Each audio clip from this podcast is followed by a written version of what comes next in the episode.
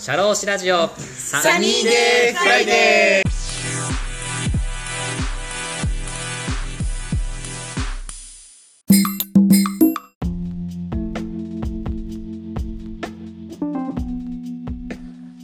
シャローシラジオサニーデーフライデー。DJ の田村陽太です。この番組は社会保険労務士として活動する田村が普段の侍業という固いイメージから外れ様々な分野で活躍する方やその道の専門家スペシャリストと語るトーク番組です。本日も素敵なゲストをお呼びしております。私から簡単にご紹介させていただきます。会社内の組織マネジメントをご専門とし多くの企業の経営の参謀として日々コンサルティング業務でご活躍の社会保険労務士の太田さんです。太田さんよろしくお願いします。よろしくお願いします。お願いいたします。はーい。今日は太田さんのトピックということでいろいろとお話しいただけるということで、よろしくお願いいたします。わかりました。はい。えーっと、本日、えー私、太田の方から、えー、と紹介させていただきたい話題は、はい。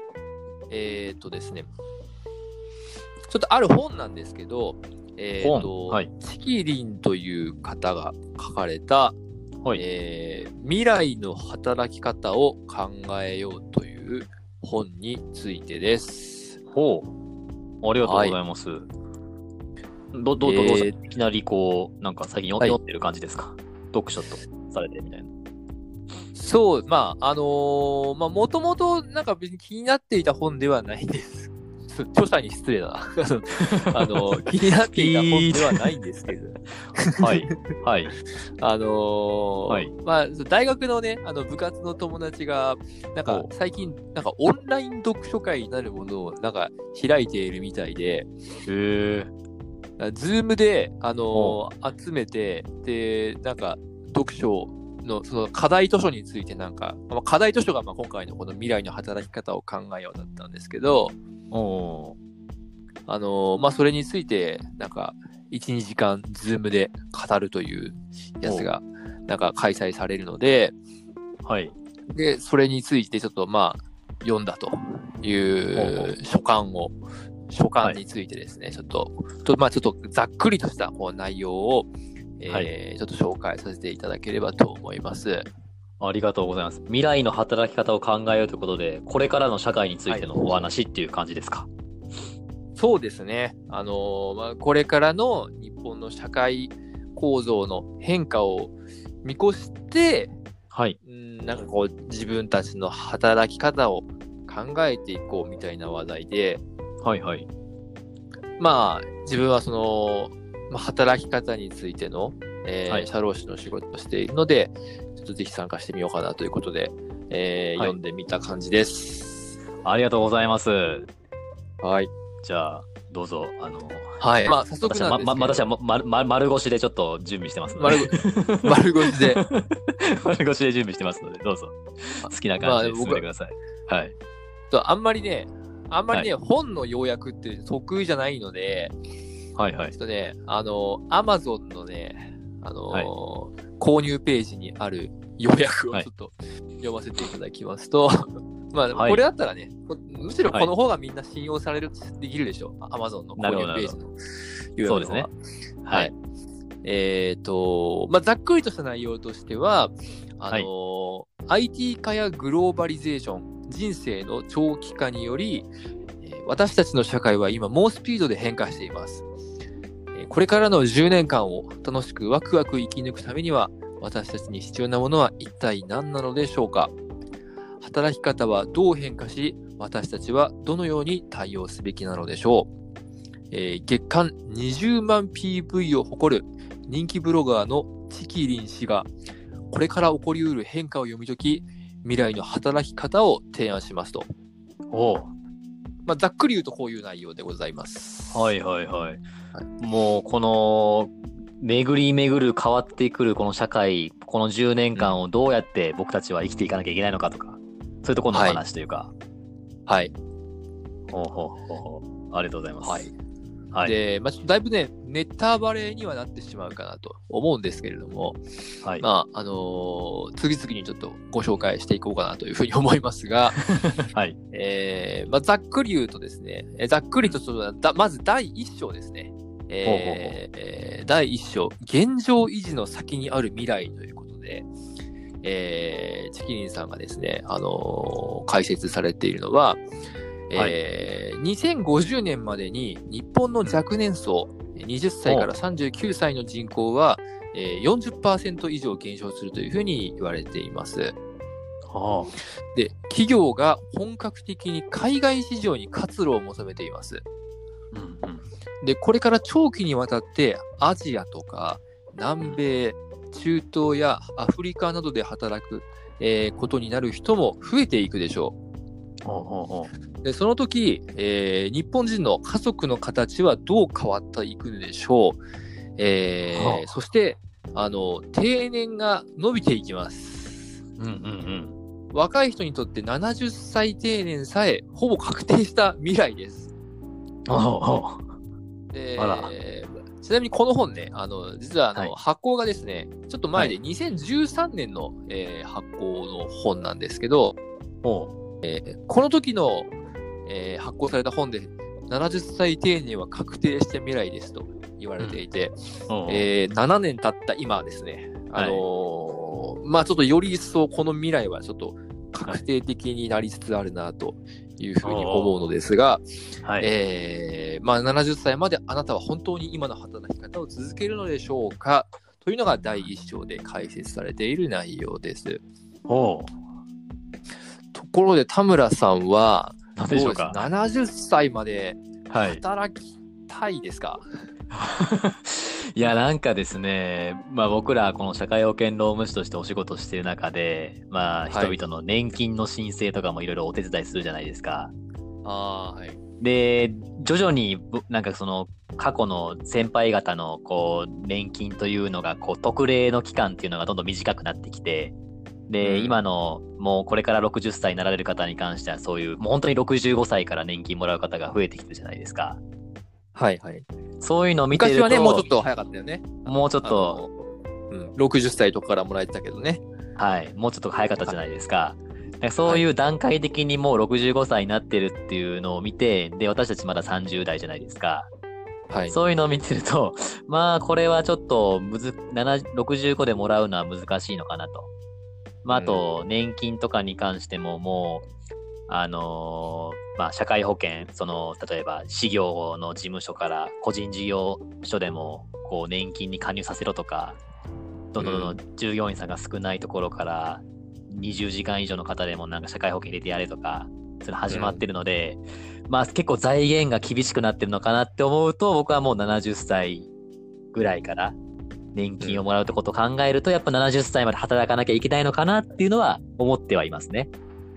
やっぱり。ね。なんか働きたいというよりかはなんか、そうしないといけないんじゃないかなみたいな 感じは思ってます。選択肢はないみたいなね。はい。はありますね。それはあるよね。確かに。65で、はい。あの、引退できる未来はちょっとあまり残されていなさそうな感じはしますよね。ありますね、かなり。大沢さんどうですか、まあよくなんかああ、そうですね。うーん。はいまあ、70歳まで働きたいですか、70 70歳。はい。70歳まで働きたいかというと、まあ、あのー昔は働きたくなかったかなと思うんですけど、うはい。ーんまあ、実は転職して社労士になった理由の一つが、えーまあ、多分自分たちって年金をあんまりもらえないんだろうなと。うんうん。で、あのー高齢者になっても働き続けないといけないんだろうなと。うん。でそうなると体力仕事じゃなくて多分、あのーまあ、経験を積めば積むほど有利になっていくような職業で手に職をつけないと、あのー会社の中でね、なんかこう、うんスキルを身につけていくとより、どこの会社でも、あのーなんか通用するような自分のこうスキルを磨かないといけないんだろうなって思って、こう、じゃあ資格、国家資格取ろうかなっていうふうに思ったので、えー、まあ、そうですね。まあ、今は70まで働くぞという気では、今のところはいます。もうあれじゃないですか、もう完全にもう刀を腰にそ据え付けて、もう70歳まで切りかかっていくぞみたいな感じで準準備が、もう前もってからこうやっぱ準備してきたって感じですよね。まあでもね、社労士になってみるとなってみた、なってみたらなってみたでね、なんか、はい。社労士って食食えないよねみたいなね、いろんなこう批判がね、されていますので、はい。資格だけじゃ食えないとかね、こう、はいいろんな話もあるので、あの、はいまあ、人生そう簡単ではないなというふうに思います。なんかまたいつかそのトピックで話したよね。社労士は本当に食えないのか、論みたいな。そうだね。はい。うんはい。そうですね。じゃあ、確かにそうですはい。はいじゃあちょっと、だいぶもう時間が経ってしまいましたので、次の話題に行きたいと思います。ポンポンポンポン行きますどうぞ。はいはい。えー第2章ですね、えー世界を変える3つの革命的変化、うんえー日本初の要因だけでなく、世界レベルで今大きな変化が進行中です。はい。革命的な変化は3つのパワーのシフトを起こりつつ起こしつつあります。はあ。えーまあ、何の何のことかというと、まあ、IT 革命ですね。ほうほえー IT 革命により、えー大組織や個人、大組織から個人へあのパワーシフトが起こりつつあります。う。うんうん。これ、まあ、あの今までは大きな組織、大きな会社でしかあのできなかったことが、今、IT の技術によって個人でもできるようになります。うんうん。まあ、例えば、結構メルカリとかでね、あのーここ何年か出てきたサービスですけど、メルカリでなんかこう、商売ができるようになったりとかさ、えーなんかこう、いろんなブログとかね、YouTube とかで、あのーお金を稼ぐことができる人が増えてきたかなと。えーまあ、こういうね、大組織から個人へパワーが IT 技術によって移っていくという、はい。えーパワーシフトが起こりつつあります。ほうほで、えーまあ、そして人生の長期化により、ストック型からフロー型へという3つの、えーあという、まあ、シフトも、まあ、あります。えーう。んまあ、何かというと、ストックっていうのは、まあ、なんだろうな、こう、貯金、貯金から、えーフローっていうのは、なんていうんだろうな、そもそもお金を、お金が定期的に入ってくる仕組みを作るっていうことね。う。はい。あのーなんだろうな。We 老 are fighting dreamers じゃないの？フロフローの GO じゃないの？じゃなくて、えー流れっていう、フローってまあ流れというね、あの、はい。えーなんだろうな、その、何歳まで生きるかわからないじゃん。はいはい。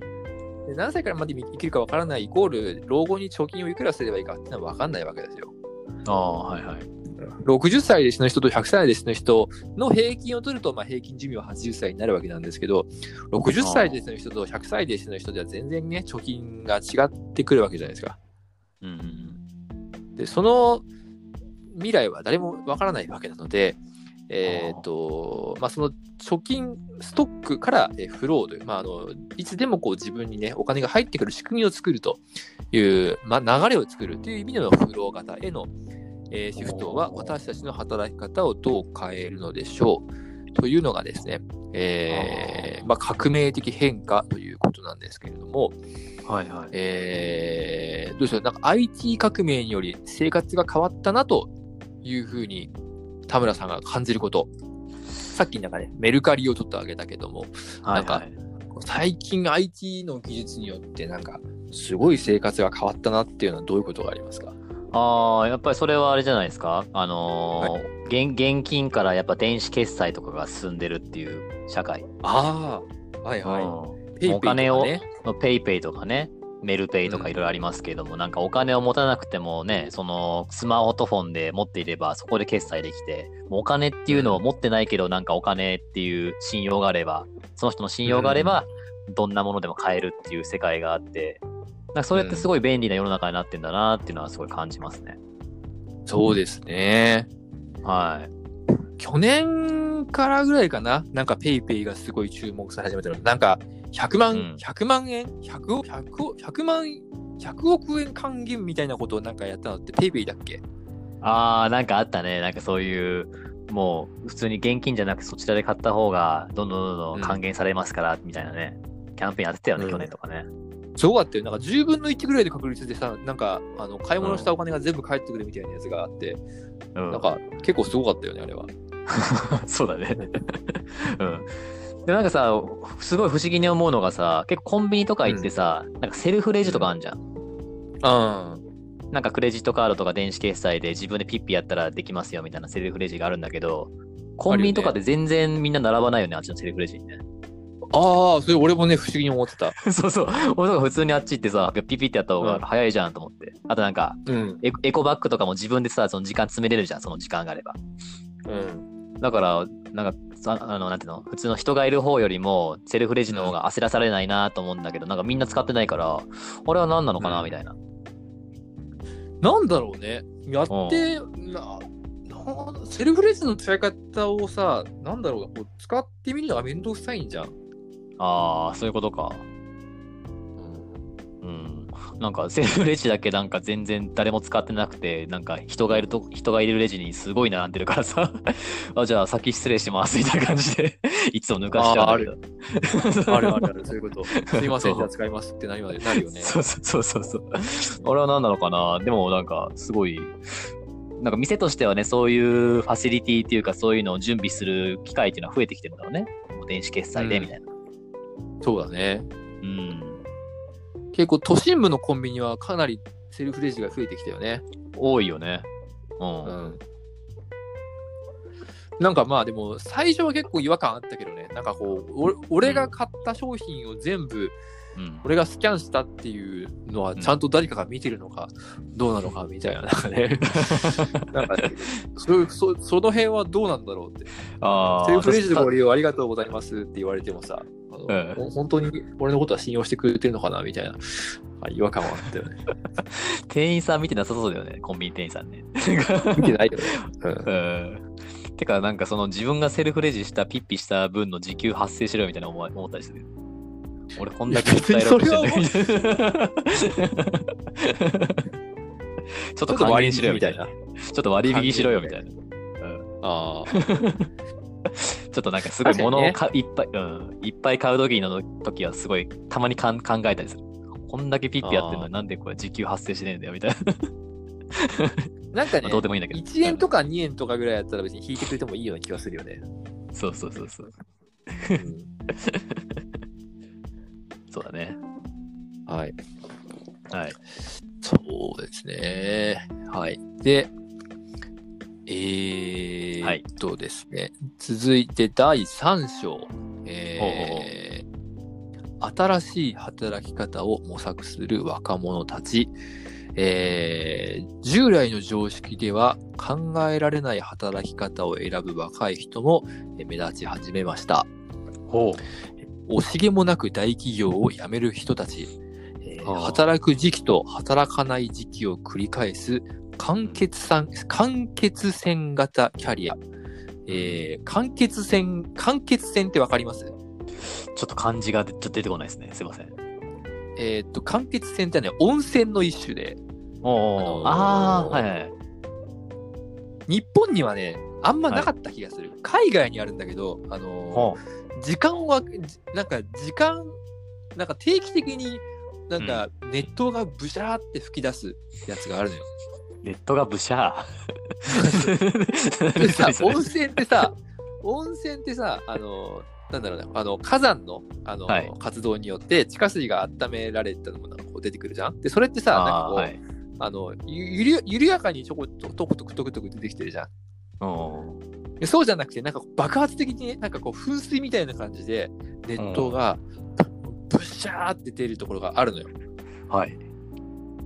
それ間欠泉っていうんだけど、はい。えーなんだっけ、かん働く時期と働かない時期を繰り返す間欠線型キャリア。まあ、要するに、働く、要するに、まあ、同じことの繰り返しなんだけど、働く時期と働かない時期を繰り返すキャリアあをを楽しむ人たちとか、えーまあ、家族を持たない、えー。家を持たない、えー生活にかかる費用を最低限にして、ミニマムに生きる人たちと、うん。えーそういう人もいます。若い世代のこの変化は何を示しているのでしょう。というのがえー第3章なんですけれども、えーなんか温泉の話してたけどね、まあ、何を言ってるかっていうと、まあ、そのキャリア形成のことね、あのー今まではさ、なんかこう、えー大学を卒業したら、えーなんかこう、企業に勤めて、えーっと、企業に勤めて、こう、結婚をして、えー子供が生まれて、子育てをして、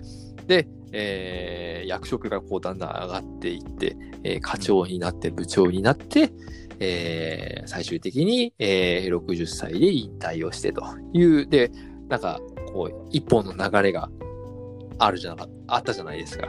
はいはいはい。で、そうじゃなくて、えーその会社を途中で辞めてみたりとかね、あのーずっとこう、この会社で60まで勤めたらすごい財産がもらえるような、ものすごい大きい大企業を、に内定をもらってでも、まあ、それをこう辞める人たちとか、えーまあ、あとはもうそもそも働かない時期っていうのを人生で設けるっていうのがさっきの完結線型キャリアというものらしいです。まあ、こういうね、いろんな生き方が今、若い人がやってるわけですよ。おうおうおうおで、田村さんは、はいえーえーどうでしょう、今の職業を。ずっと定年まで続けたいと思っていますか、ああ、そうですね。まあ自分の仕事って、まあサラリーマンじゃなくて、まあ自分の個人事業主という働き方なんですけども、はい。まあなんか一つの職業っていうか職種に縛られて働くっていうのはちょっとか自分の価値観にはちょっとないですね。だからずっと、へーまあ要するに、まあ、社会保険労務士として、まあずっとお仕事をして、それに食っていくのがもう目標っていうのではなくて、なんかそれを手段にして、なんかこう、いろいろ自分のかん考え方が変わっていったら、そういう職業についてもいいかな、みたいな。なんかそういう、うんなんか一つに縛られるような働き方はちょっと自分はしたくないなっていうのはあるので、その先の間接線型っていうのはちょっと僕も当てはまるのかなっていうのはありますね。えー、はい。え、なんか、この先社労士をもし辞めたらさ、辞めてしまったらなんかやりたいことってある、いや、なんか、もともとは僕、あの、海外系っていうか、大学があの、海外系の大学だったので、まあ、外語大だったんですけど、やっぱりゆくゆくはやっぱ海外で働き、働いたいとか、海外の言語を使って外国人とこう、やり取りする、したいっていうのが一番の根本にあって、うん。その中で、僕の今までのこう仕事の中では、やっぱ人に関するお仕事で、こう助けていきたいっていうのがもう一個地区があったので、で、社労士っていうのを、まあ、こう、ご縁があってやってるんだけど、もしかしたら、もう社労士の仕事じゃなくても、他の仕事で、こう、なんか、もし僕が力になれるんだったら、そちらの方に行って、海外で働ければいいなとも思ってるので、ももしかしたら、あの、社労士の仕事、いや、僕はすごいやりがいがある仕事だと思ってるんですけど、変わっ、はいこの30年後、僕がもしかしたら社労士じゃなくなってる可能性も あるかもしれません。い、本当？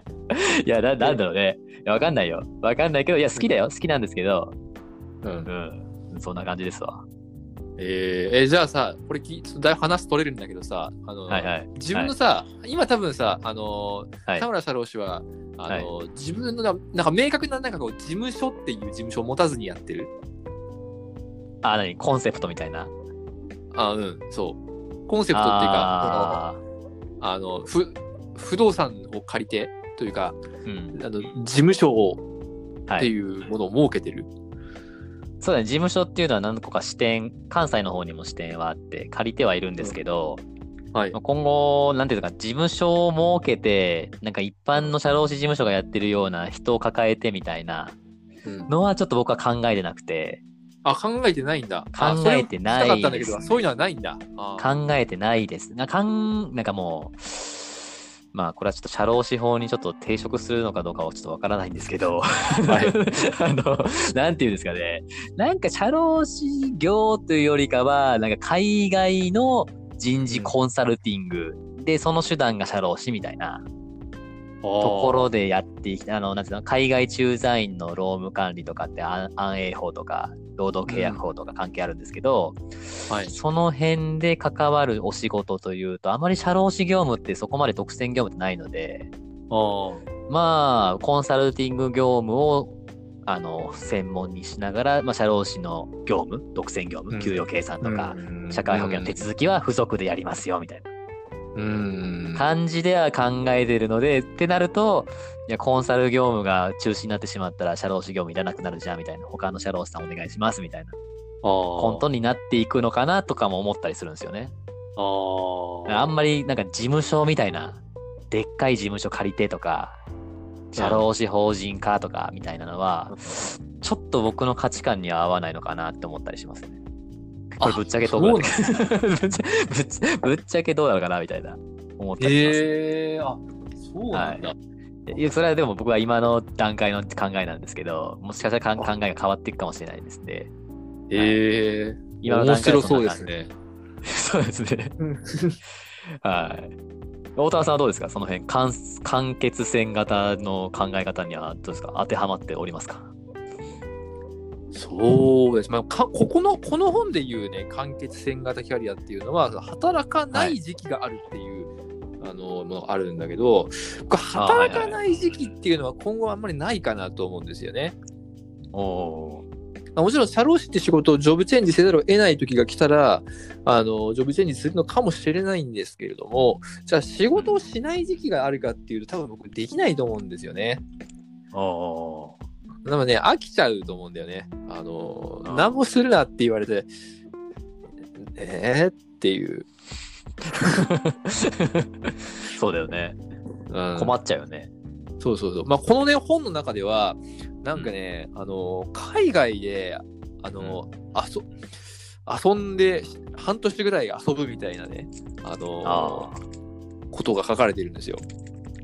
バカンス的な？そうそうそう、バカンスみたいなものを半年ぐらい楽しんで、えーはいまた仕事に復帰するみたいなものがなんか紹介されてたんですけど、別に俺それやりたくないなって思ってて、はいはい。だったらね、なんかこう、まあ、今にも日本人的では日本人的だけどさ、あの、普通に仕事してさ、あの、まあ、身の回りの人とこう関わり、関わりを続けていった方が楽しいなって思いますね。ああ、それもいいよね。うん。うん全然なんか遊ぶ遊べって言われてなんか遊ぶ必要はなくてね、その皆さんがやりたいことをやればそれでいいのかなみたいな感じはある。でも、でもなんかあれだよね、この考え方に凝り固まるなみたいな、なんかこう働いて新卒で入って定年まで勤め上げろみたいな感覚は僕たちはあんま持ってないんじゃないかなみたいなのあるよね。ああ、そうだね。うん。過去の先輩方、あの、うん僕らの先輩方が考えてるような価値観では僕らはちょっと生きてないところもあるかもしれないね。そうだね。なんかこう、うん多様性をなんか大大事にしようみたいな、あの、そういうことを結構教育の中で言われてきたよね。うん、そうだね。ダイバーシティがどうちゃらとかね。そう。ああ、転職したんだ、おお、おめでとうみたいな。なんか、うん転職したらな大丈夫みたいなんじゃなくて、おいいじゃん、次の仕事頑張ってよみたいな。あんまりなんか、うん。あ、そうですかみたいな感じだよね。そうね。うん。また前職のね、前職の上司とかからはね、お前、あの、こんなんじゃ、どこの企業に行ってもやっていけねえぞ、みたいなことはね、うんまあ、あの、私、まあ僕だけじゃないかもしれないけどね、あの、はいはい。結構言われたりはしたけどね、別に、はい。お前に何がわかるんだ、みたいな感じで、そうそうそう聞く耳は持ちませんでしたが、うんまあ年代が違うとね、価値観も変わりますから。そうですね。はい。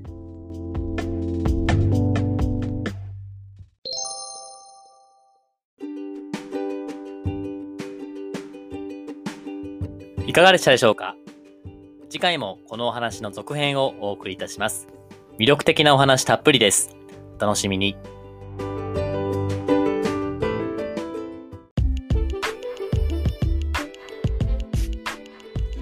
シャローシラジオサニーデイフライデー DJ の田村陽太でした。それでは次回もリスナーの皆様のお耳にかかれることを楽しみにしております。いってらっしゃい